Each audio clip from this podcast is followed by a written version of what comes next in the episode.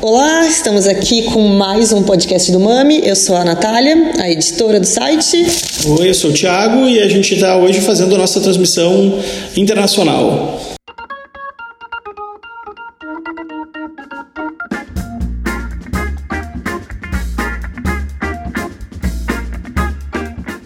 Nós estamos em Colares, na região de Lisboa, aqui na adega regional de Colares, com o enólogo Francisco. Sim, Francisco, Francisco Figueiredo, sou, sou aqui o enólogo da, da casa, uma casa antiga, que é adega, é a adega cooperativa mais antiga de Portugal, fundada em 1931, e, e, e trabalho sobretudo aqui nesta pequenina região de Colares, encaixada entre a Serra e o Mar, em Sintra. Quanto tempo já está aqui, Francisco, para a gente ter uma ideia? Eu comecei a trabalhar em 99, a fazer o período de vindima, ainda estava, ainda estava a estudar para, para, para enólogo e para, para engenheiro agrícola, e, mas fui convidado para fazer o período de vindima, ao mês da vindima, e fiz o primeiro em 99 e depois fiz todas as vindimas desde aí e trabalho há tempo inteiro aqui praticamente desde 2002 ah, portanto e assumi as funções de enólogo responsável em 2003 Basicamente, Francisco, o que é o vinho de Colares? O que é o vinho de Colares? Portanto, o vinho de Colares é, é, é todo o vinho produzido aqui nos solos de areia da, da região de Colares. A região de Colares é uma região uh, que fica dentro do município de Sintra, uh, relativamente perto de Lisboa, portanto é uma região a cerca de 20, 25 km a, a noroeste de Lisboa uma região que fica encaixada uh, entre o Oceano Atlântico, muito perto, portanto é uma região toda ela que se estende ao longo da, do litoral e uh, eh, um, eh, protegida de sul pela Serra de Sintra, uma serra que marca muito o clima aqui na, na região onde nós estamos. E quais são as principais uvas que se planta aqui em Colares e que se produz os vinhos de Colares? Uh, uh, colares, obrigatoriamente, os vinhos de Colares têm de ser feitos, na sua maioria, com duas castas. A casta mal vazia de Colares, nos vinhos brancos, são a casta branca, e a casta ramisco, nos vinhos tintos.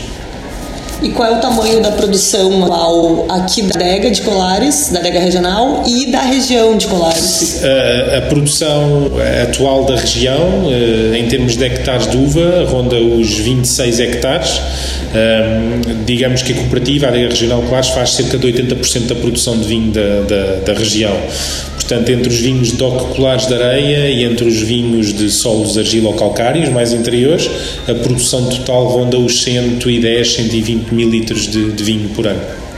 E quantos produtores fazem, produzem hoje aqui? Uh, o, em termos de, de, da cooperativa, uh, em termos de uva, nós temos 35 associados uh, a produzir uva para, para a adega regional. Uh, fora desse grupo temos mais uh, três adegas, três produtores com adega própria e mais dois armazenistas que não produzem vinho, mas compram vinho e estagiam na sua adega e engarrafam sobre as suas marcas. Então a adega regional ela ela fabrica o vinho para todo mundo. Uh, sim, isso era, era verdade no passado, entre 1931, data em que foi fundada, e os anos 80. Uh, hoje em dia a região está aberta a quem queira produzir vinho e quem tenha uvas para isso. E portanto, desses produtores que eu mencionei, três deles têm uva, de, perdão, dois deles têm uva própria, têm uva, uva própria, própria e adega própria. Exatamente. E como é que tu definiria qual é a característica principal do vinho de Colares, tanto do tinto como do branco? O que, que diferencia ele dos, dos, dos, dos demais vinhos? Uh, eu acho que, sobretudo, o que diferencia é, é, é a frescura, uh, a acidez e a salinidade. Acho que o caráter salino nos vinhos uh, faz destes vinhos vinhos únicos. no caso do tinto, no ramisco, também a sua longevidade, porque a sua portanto, a sua, a sua composição em termos de tanino é fortíssima. Portanto, são sempre vinhos que nós temos de esperar muito tempo por eles, uh, nunca menos de 9, 10 anos até o, até o lançarmos no mercado. E, e, depois são vinhos quase eternos na garrafa. Isso também dá uma característica muito especial à casta Ramiscos, que é os vinhos tintos aqui produzidos. Então a, a estimativa de guarda de um vinho de Colares é muito grande. Muito grande. Qual muito o vinho grande. mais antigo que, o, que, que tu já provou de Colares? O mais antigo que eu provei em boas condições foi um 38. Uh, mas eu diria que vinhos facilmente chegamos aos 25, 30 anos de idade, uh, hum. com os vinhos em muito boa forma. Um vinho comum de Colares pode chegar. Sim, sim, sim. Estamos a, e isto é, é interessante porque estamos a falar de um vinho seco, não é? Um vinho que não é fortificado, portanto é um vinho normal, um vinho de mesa, mas que tem esta capacidade de envelhecer muito grande devido a essa estrutura. E qual é a, ele é plantado na areia da praia? Qual é a distância Sim. do mar, mais ou menos? Assim, quão uh, perto é da praia? Uh, nós só temos areia muito perto do mar. Portanto, onde produzimos o vinho DOC é uma faixa estreita que vai do Cabo da Roca, ou seja, da de, de, tal, de, tal, de tal ponta da Serra de Sintra para nós. Portanto, estamos a falar de uma faixa estreitinha que eu diria que no ponto máximo tem cerca de 600 metros de largura. A maior parte das vinhas está entre os 150 a 250, 300 metros da, da linha da costa. Então o, o vinha, os vinhedos são plantados eh, próximo, bem próximos do mar e isso influencia a casta? E, influencia, influencia sobretudo o, o, o método de cultivo. Uh, eh, para já tudo o que é mar, portanto, nós recebemos uma, uma, uma, grande quantidade de umidade e muito vento uh, e esse vento uh, vai condicionar a forma como nós cultivamos. Portanto, as vinhas aqui têm um aspecto paisagístico muito diferente do habitual, são vinhas mantidas rasteiras sobre a areia, uh, exatamente para as manter protegidas do vento. O, o vento é o principal fator que pode provocar dano nas plantas aqui. Tem, tem efeito mecânico, e tem o efeito, vá lá, de queima por ação do sal. Portanto, uh, o, o, mar tem uma influência grande, primeiro na forma como nós fazemos a nossa viticultura e depois, segundo, todo esse sal no ar eu penso que também passa para o vinho, portanto também tem certamente influência na, na na, nos aromas que temos na uva. E o plantio e os seus cuidados, eles são semelhantes a um, vamos dizer, uma, uma videira que foi plantada num, num terreno comum ou ele tem alguma diferença? Assim? Tem, tem, tem diferença. Começa no método de plantação, o nosso método de plantação é muito uh, invulgar, para além do solo, que é invulgar, porque como, como já disseram, estamos a falar de um solo de areia, de duna, uh, que onde à partida seria muito difícil cultivar porque não não há matéria orgânica, não há nutrição, não há água, tudo drena para baixo. E o que permite aqui a, a cultura é exatamente um subsolo argiloso que existe debaixo dessa camada de areia. Portanto, o método de plantação aqui teve de se adaptar a esse tipo de solo uh, e, e, o nosso método de plantação consiste primeiro em remover areia, portanto, nós abrimos trincheiras muito largas e vamos tirando areia até descobrirmos essa camada de argila. Uh, essa camada de argila pode estar em alguns sítios a meio metro de profundidade e é fácil trabalhar, mas pode ir aos 3 metros, 3 metros e meio. Portanto, envolve muito trabalho. Uh, e nós, quando destapamos essa argila, é aí que vamos plantar, que é a única forma que nós temos uh, segurança de que a, raiz se vai alimentar decentemente, porque é nessa camada de, argila que nós temos, temos os nutrientes, temos a matéria orgânica e temos a água. Portanto, nós plantamos sempre em profundidade Uh, e depois, uh, à medida que a planta vai crescendo, vamos repondo a areia até termos o terreno nivelado novamente, que pode passar 3 anos até termos o terreno novamente nivelado. E depois disso o cuidado é convencional? O cuidado é convencional, exceto que, visto que as plantas se desenvolvem na horizontal, portanto elas acabam por cobrir o solo e portanto tem de ser uma viticultura uh, onde mais exigente em termos de mão de obra eh, e onde não podemos mecanizar, porque são as máquinas que passariam por cima da, da, das plantas. Portanto, eh, há outros cuidados a ter, como o, na altura certa, ou seja, no início do verão, levantar as plantas da areia para que os bagos não, não, não, não escaldem em contacto com a areia quente e para evitar a acumulação de umidade. Portanto, há uma condução da vegetação que é um bocadinho diferente de uma vinha tradicional. Então ela cresce, uh, ela tem uma aparência de uma videira mais selvagem, mas sim. ela na verdade tá, tem um cuidado, ela não cresce selvagem, ela sim. tem um cuidado de poda. Sim, sim, sim, temos, temos de podar para regular o, o ciclo vegetativo e reprodutivo da planta e para regular a, a, qualidade e a produção. Portanto, temos, temos esse tipo de amanho, sim, é assim. Uh, não temos é depois a, não temos depois os arames para suportar a vegetação, portanto depois o, o a vinha acaba por crescer quase selvagem no, durante o ciclo vegetativo. Mas isso, é, ela foi uma escolha de vocês? Há uma, uma um, como é que eu posso dizer, uh, algum planejamento para que ela tenha uma condução daqui para frente? Ou essas vinhas Sim. estão crescendo semi-selvagens é porque elas são muito antigas? São, são antigas. Uh, também há vinhas novas conduzidas assim. O que nós temos estado a experimentar é um método de condução que permita manter as plantas alinhadas e, e, e, mais, e mais restritas no crescimento, que permitam uma, uma, uma mecanização. Portanto, estamos a testar novos métodos de condução para facilitar a mecanização e para para tornar essas vinhas menos intensivas em termos de mão de obra. Nunca podemos uh, levantar as plantas como se levanta numa vinha normal, porque o vento acaba por estragar, uh, mas estamos a tentar métodos de condução baixa, mas alinhado, de maneira a que permita a mecanização. Uh, pelo menos que permita a mecanização durante uma certa altura do período vegetativo, porque não há forma de evitar que no, durante o período de maturação a videira cresça mesmo no chão e se expanda no chão para, para, para que a maturação ocorra bem. Porque nós temos de manter sempre os cachos perto da areia. E qual é a maior dificuldade do produtor aqui na região de Lares?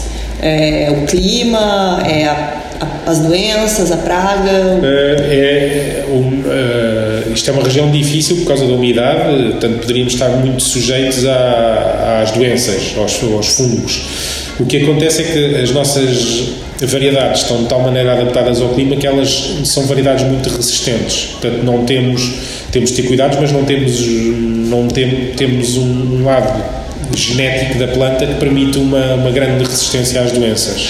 Um, e, e, eu diria temos também temos pragas. As pragas uh, piores são os pássaros basicamente, uns coelhos no início da, da, da primavera quando as plantas rebentam. Um, e aí pronto, há agricultores que usam alguns métodos pouco convencionais uh, tinham maior expansão antigamente, mas, mas havia por exemplo espalhar papel de jornal na vinha para que os pássaros quando aterrassem tivessem medo por causa do barulho e, e, e assustados fossem embora. E havia métodos uh, uh, um bocadinho mais macabros como espalhar cabelo humano, portanto ia só barbeiro ou não sei se chama barbeiro, cabeleiro, barbeiro, barbeiro, barbeiro. Uh, e espalhava-se cabelo na vinha porque diziam que os coelhos e os pássaros tinham uh, detectavam o cheiro do cabelo humano e se afastavam, não, não, não tocavam. Uh, havia ainda métodos mais macabros, e esse eu cheguei a ver, que era em, apanhar um pássaro ou matá-lo de uma maneira qualquer e depois empalá-lo numa cana na vinha de, de asas abertas. É e diziam que esse morto assustava os vivos. Isso era, era, era mais, ainda mais, mais mórbido. Uh, mas, mas, mas realmente temos mais problemas com, essas, com esse tipo de praga do que propriamente com as doenças fúngicas que, que, se, que se controlam bem. Bom, uh, então como a gente viu, a região de Colares então tem o plantio na areia, basicamente, falaste das pragas naturais e a filoxera, que é a praga, aquela que aterrorizou todo o planeta, ela tem vez aqui, teve vez aqui não, em Colares? a, a filoxera aqui não teve, não teve hipótese. Uh, de entrar e portanto aliás Colares ficou conhecido como a, a região que, que, que, sobreviveu à praga da filoxera e foi um, foi um, vai lá, um acidente feliz Uh, porque, porque é que a praga aqui nunca entrou? Nunca entrou porque portanto, a filoxera é um pulgão que ataca a raiz uh, e aqui, dado o método de plantação que eu expliquei de plantarmos em profundidade, ou seja, nós, entre a raiz e a superfície vamos ter uma grande camada de areia e essa areia impediu o pulgão da filoxera de, de, chegar, de conseguir chegar às raízes aqui das nossas videiras.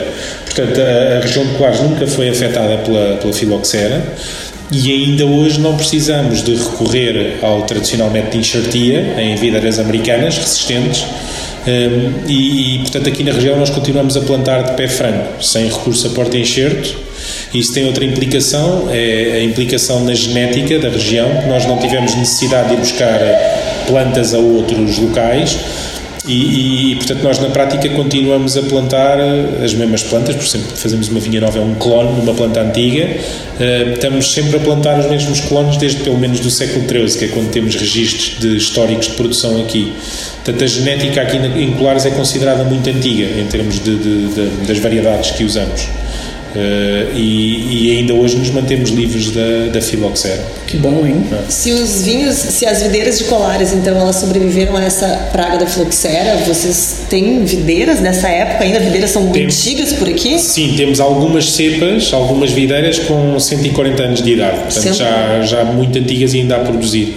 Mesmo assim, mesmo a, a média de idade de, dos nossos vinhedos é, é alto, ronda aos 60 anos. Uh, temos vinhas novas, claro, em, em serem instaladas, mas a média de idade é bastante, bastante antiga. E depois temos esses casos de, de algumas cepas uh, que, que, que, são mais do que centenárias, portanto são, são, são, são monumentos vivos. É, dizem que Colares é, a, é o vinho o português mais francês feito hoje. Uhum. Como é que tu vê isso, assim, esse, esse ah, conceito? Ah, eu, eu, gosto de pensar que é um vinho um dos vinhos mais portugueses.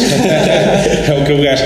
Não, há, havia uma altura em que se comparava muito Colares com, com o Bordeaux, mas na altura em que o Bordeaux era, era um clarete, não é? Hoje em dia os Bordeaux não são claretes, a maior parte deles. Porque, porque o vinho Colares é um vinho com muito pouca cor, o Ramisco tradicionalmente tinha pouca cor um, e tinha um lado muito elegante, muito fresco e de baixo grau alcoólico quando comparado com outros vinhos portugueses. E portanto havia ali a comparação com, com, com Bordeaux. E se calhar também estava à venda do Colares, dizer que era um vinho parecido com o mais francês de Portugal. Mas eu acho que é um vinho com muita identidade e, e até o acho longe em termos enológicos e de prova do, do, dos bordeus. Claro. Ah, ah. Maravilha. Uh, se eu estiver numa loja e com, encontrar vários vinhos de colares, que safras eu devo procurar? Quais são as safras mais icônicas de colares? Sim, eu, eu diria que, eh, começando dos anos mais recentes para, para o antigamente, eh, eu diria o 2007, o 2005, o 2000, o 92 uh, o 89, uh, o 77 e 74 e os 69, o 69. Seria assim, uh, esses, possivelmente alguns deles, o 69 ainda se encontra em Lisboa, em algumas boas garrafeiras, e possivelmente alguns dos outros, dos outros anos. Esses são assim os anos mais mais icónicos, faltam-me o 67 também, 67, 69. E ainda se encontra esse tipo? Há, algum, algum, algum vinho, sim, sim, sim. Eh, é vulgar às vezes aparecer umas garrafas em leilões, em leilões de, de vinhos e, e em algumas garrafeiras, sim, sim. Perfeito.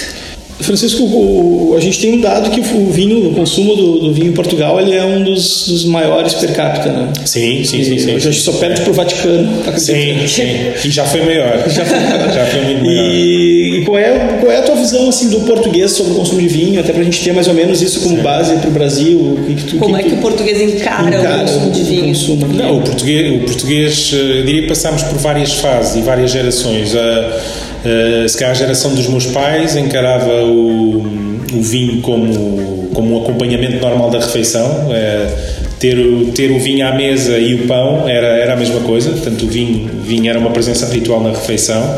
Eu acho que a minha geração e gerações mais novas passou por uma fase em que não consumia. Uh, não consumia tanto vinho ou não dava tanta importância ao vinho uh, e havia outras bebidas da moda, cerveja, depois algumas bebidas brancas que passaram um bocadinho para a frente, mas nos tempos mais recentes uh, voltou a haver uma, um, digamos assim, uma moda do vinho.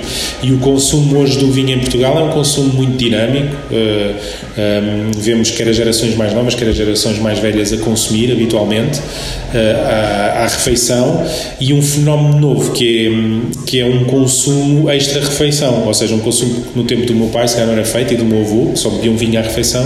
Hoje em dia as gerações mais novas já encontram vinho um, agradável para beber fora da refeição, para estar na, na esplanada ou estar, estar à conversa num bar com os amigos e a, acompanhar com um vinho adequado a essa, a essa ocasião. Portanto, o consumo do vinho é muito mais dinâmico hoje em dia. Nós bebemos muito menos do que antigamente. Se o nosso consumo agora já é muito alto, uh, há 40 anos era de 92 litros per capita, portanto era um consumo pouco moderado e exagerado, sobretudo nas, nas, nas, gerações mais velhas. Hoje em dia nós bebemos, bebemos menos, bebemos os tais 50, 52 litros per capita, mas acho que se bebe melhor. E, e e, e, portanto o consumo, o consumo acho que é um consumo dinâmico muito interessante. Uh, os vinhos portugueses também têm mais visibilidade lá fora, temos mais turismo nas grandes capitais, em Lisboa e Porto, muito mais turismo e portanto eu acho que o turista também já leva o nome, uh, o nome dos vinhos de Portugal para, para os países de origem e tem havido também um crescimento bastante acentuado da, das exportações de vinho português. Bacana. Tu comentou que durante um período o vinho, o consumo era muito alto e Sim. que perdeu um pouco de espaço espaço para cerveja, Sim, para bebidas. das gerações mais e novas. isso é um processo que se, observa, se observou em outros países, a Argentina também passou por isso bastante. sim. Ah, a que tu acha que, te- que se deve esse resgate? O que que fez o- a, a população voltar a consumir vinho com Sim, mais afinco? é, é, eu tenho calhar, alguma dificuldade de, de- de explicar isso, não é? É como, como aos fenómenos da moda, digamos assim, não é? E eu acho que o vinho, nesta altura, está a atravessar uma. A um desses fenómenos de moda. É, está na moda beber vinho. Um, e, e está na moda conhecer o vinho e saber mais sobre o vinho. E eu tenho alguma dificuldade em explicar esse consumo. Eu acho que primeiro passa pelo trabalho dos produtores, portanto, houve um, um aumento do. Houve um aumento dos investimentos em marketing, em publicidade, em, em levar o vinho até ao consumidor. Há hoje eventos de provas e mercados de vinho como não havia antigamente. Portanto, hoje em dia, se uma, uma pessoa interessada em vinho consegue encontrar um evento praticamente semanal onde pode, pode, pode ir conhecer um produtor ou conhecer vários produtores. Portanto, isso também trouxe o, o- o consumidor para, para o consumo. E há um trabalho muito importante de gente como vocês, de sommeliers, sobretudo, sommeliers das novas gerações, não das antigas gerações, eh, que, eh, que apostaram eh, em trazer para o mercado da restauração, que era um mercado, eh, por incrível que pareça, um mercado fechado para a maior parte dos produtores pequenos, era um mercado muito aberto para os produtores grandes, e, e, e esses sommeliers eh, conseguiram trazer pequenos produtores para, para a restauração. E, portanto, eu acho que houve um aumento da visibilidade dos produtos no, perante o consumidor. E o consumidor deu, deu o seu aval e, e- e começou a, a consumir mais, mais, mais vinho. Mais vinho. Bacana. Bacana, só para ter uma ideia, o consumo per capita do Brasil hoje é Era dois, não é? Dois. Varia de 1,8 a 2,5, mas é, Então os portugueses estão bebendo bastante. é bastante. Menos, como eu disse, mas, mas bebia-se muito, muito mal. Mal, mal bebia-se muito. Eu lembro no, no tempo do- dos meus avós, as pessoas, os trabalhadores rurais, facilmente bebiam 5 litros de vinho por dia. Levavam um garrafão para o local onde estavam a trabalhar e esse garrafão vinha vazio ao fim do dia. Eh, estamos a falar de outros vinhos. Claro. Não havia extração como há hoje, os grau, o grau alcoólico era de 9 graus, 10 graus, mas, mas bebia-se muito mais vinho per capita. Portanto, estamos a falar de uma quebra de 40 a 45 litros nos últimos 30, 40 anos. Bebe-se menos, mas bebe-se melhor. Bom, agora passadas as perguntas mais técnicas e mais, agora a gente vai partir para uma parte mais pessoal. Ah, como enólogo, como apreciador de vinho, a gente quer te fazer algumas perguntas para, enfim, dicas para o consumidor brasileiro. Qual é hoje o teu vinho preferido de Portugal? Tirando colares, Claro.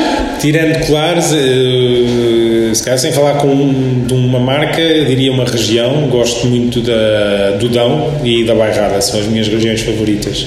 São regiões um bocadinho à semelhança de colares, eh, em que os vinhos são bastante elegantes e frescos. Portanto, são, são regiões mais frescas.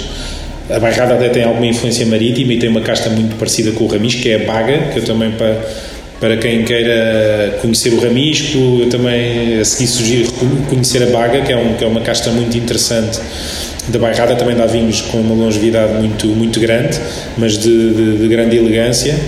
E o Dão, Dão que é o berço da Toriga Nacional, uh, uh, da casta Toriga Nacional, também, também tem esse lado uh, de, de, elegância que eu prefiro nos vinhos e frescura com acidez. Portanto, são, são assim, por assim dizer, talvez as minhas duas regiões favoritas de, de Portugal. E qual vinho de colares que tu, que tu, que tu tens o apreço assim? O, o, vinho que mais me marcou, que eu provei, foi um Colares de 1938, que eu provei aí há 10 anos, talvez. Portanto, um vinho já muito velhinho, mas que mostrou, estava completamente vivo, fresco e ainda com alguma fruta que eu achei incrível. Como é que era possível num vinho com tanta, com tanta idade. Um, sou cada vez também mais. Uh, fã dos brancos daqui, daquele lado salgado, mineral uh, e, e, muito fresco, com notas muito, muito complexas de nariz, não é aquela típica bomba de fruta, é ali um lado herbal e floral que é bastante peculiar nos, nos brancos aqui de colares, que eu também, também sou, sou muito, gosto muito. Um, e qual é então a tua, a, a, tua harmonização preferida com os vinhos de colares, tanto com ramisco quanto com malvasia? Branco, sem dúvida, ostras. Uh, outros pratos de marisco ou, ou, alguns pratos de peixe mais condimentado. Nós temos aqui um prato em Portugal, não sei se tem esse nome no Brasil, que é a cataplana, que é uma espécie de um wok fechado, onde nós fazemos um, uma espécie de um estofado de peixe, mas com, já com alguns vegetais. Portanto, é um, é um prato de peixe mais condimentado que liga muito bem com os colares brancos. E depois só a ostra só aberta no vapor uh, é perfeita para o branco. O tinto Uh, o ramis com a sua acidez e seu, os seus taninos exige um bocadinho mais de, de, de gordura, digamos assim, ou de pratos mais fortes. Uh, e, ou então pratos estofados muito elegantes. Eu gosto muito de ligar o ramis com cogumelos, pratos com cogumelos, um risoto de cogumelo, ou um estofado de carne com cogumelos. Ou por outro lado, apostar numa carne um bocadinho mais gorda. Aí gosto muito da ligação com o pato, por exemplo, com, com, com, com magre de pato, com, com pato mais, mais gordinho. Perfeito. Uh, ah, para a pessoa que vem em Colares, o que, que tu indicaria, o que, que seria imperdível de beber? De beber? É. Sim, eu diria uh, provar sempre os colares de areia, portanto o ramisco, uma malvasia e tentar encontrar também um colares mais velho para, para sentir um, ali o poder do ramisco mais antigo. Uh, a, região, a região toda de Colares é uma região muito rica em termos de património. Nós estamos perto de Sintra, que é uma região património mundial da Unesco e é uma região que, vale a pena também visitar pelos seus palácios, pelos seus jardins, é uma zona muito bucólica e muito idílica eh, e onde conseguimos sempre aliar o lado da montanha, da serra, eh, onde estão essas, esses bosques e esses palácios, ao lado do mar e da, da praia. É?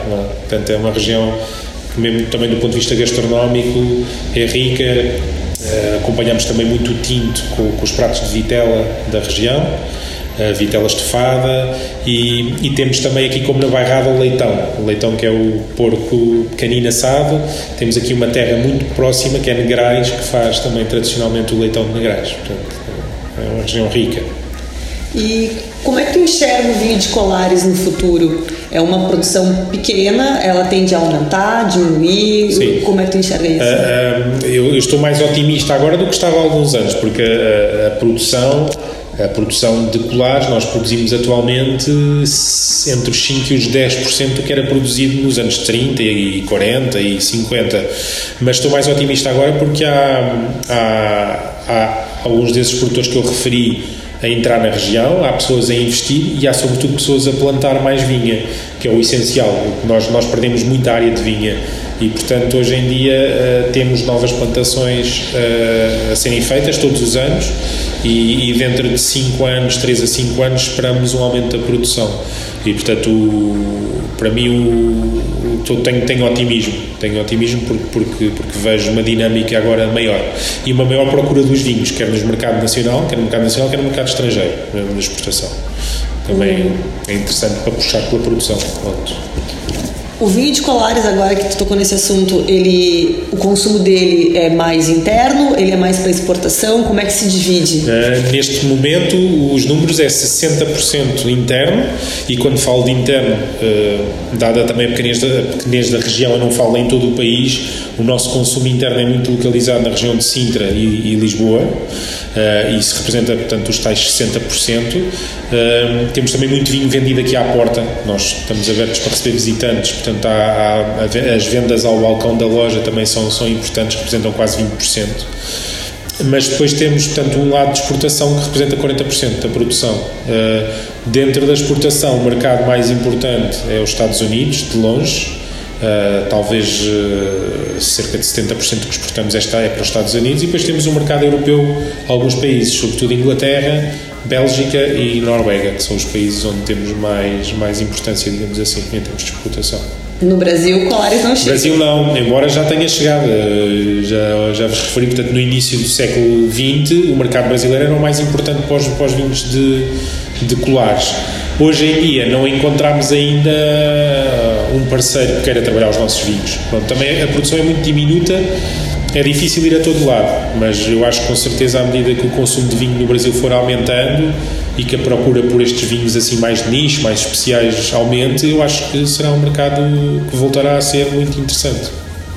Uma pergunta, Francisco, tu como enólogo, tu bebes todos os dias? Bebo todos os dias, sim, à refeição, sim, sim. E, e qual é o teu vinho do dia a dia? O vinho do dia a dia, quando não pretendo pensar muito no que estou a beber, eh, facilmente me satisfaço com um vinho normal, um vinho, um, digamos assim, um vinho. Geralmente bebo muito da região de Lisboa, eh, pela proximidade eh, e pelo facto também de, de viver, viver nesta região, mas procuro vinhos, vinhos simples para o dia a dia, vinhos, lá está, não gosto dos vinhos uh, com açúcar residual ou vinhos muito, uh, muito redondinhos, procuro sempre vinhos com alguma, com alguma acidez. Uh, e, e geralmente procuro vinhos com um grau alcoólico equilibrado, entre os 12,5 e os 13 no máximo mas desse ponto de vista não sou esquisito. A refeição, quando não pretendo pensar muito no vinho, bebo, bebo vinho correto, vá lá.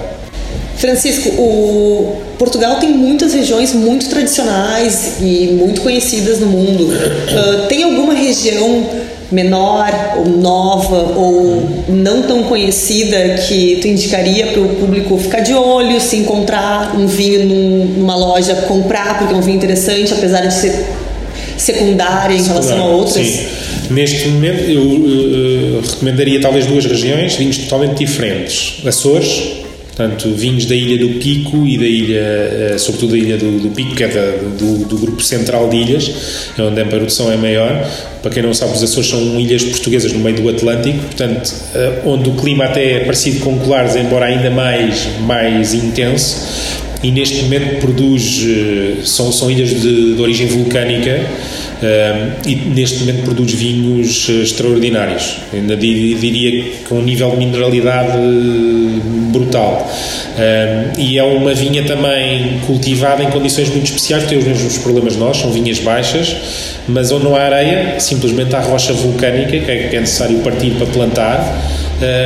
e depois são vinhos com uma identidade muito, muito, muito, muito específica. Castas também usam castas que não, não se usam no local, o terrantês do pico, por exemplo, e o verdelho, uh, verdelho não o verdelho espanhol ou português aqui do continente, mas o verdelho dos Açores, e que são, são vinhos extraordinários. Vinhos também muita, uma microprodução, Uh, mas vinhos que eu, que, eu acho importante conhecer.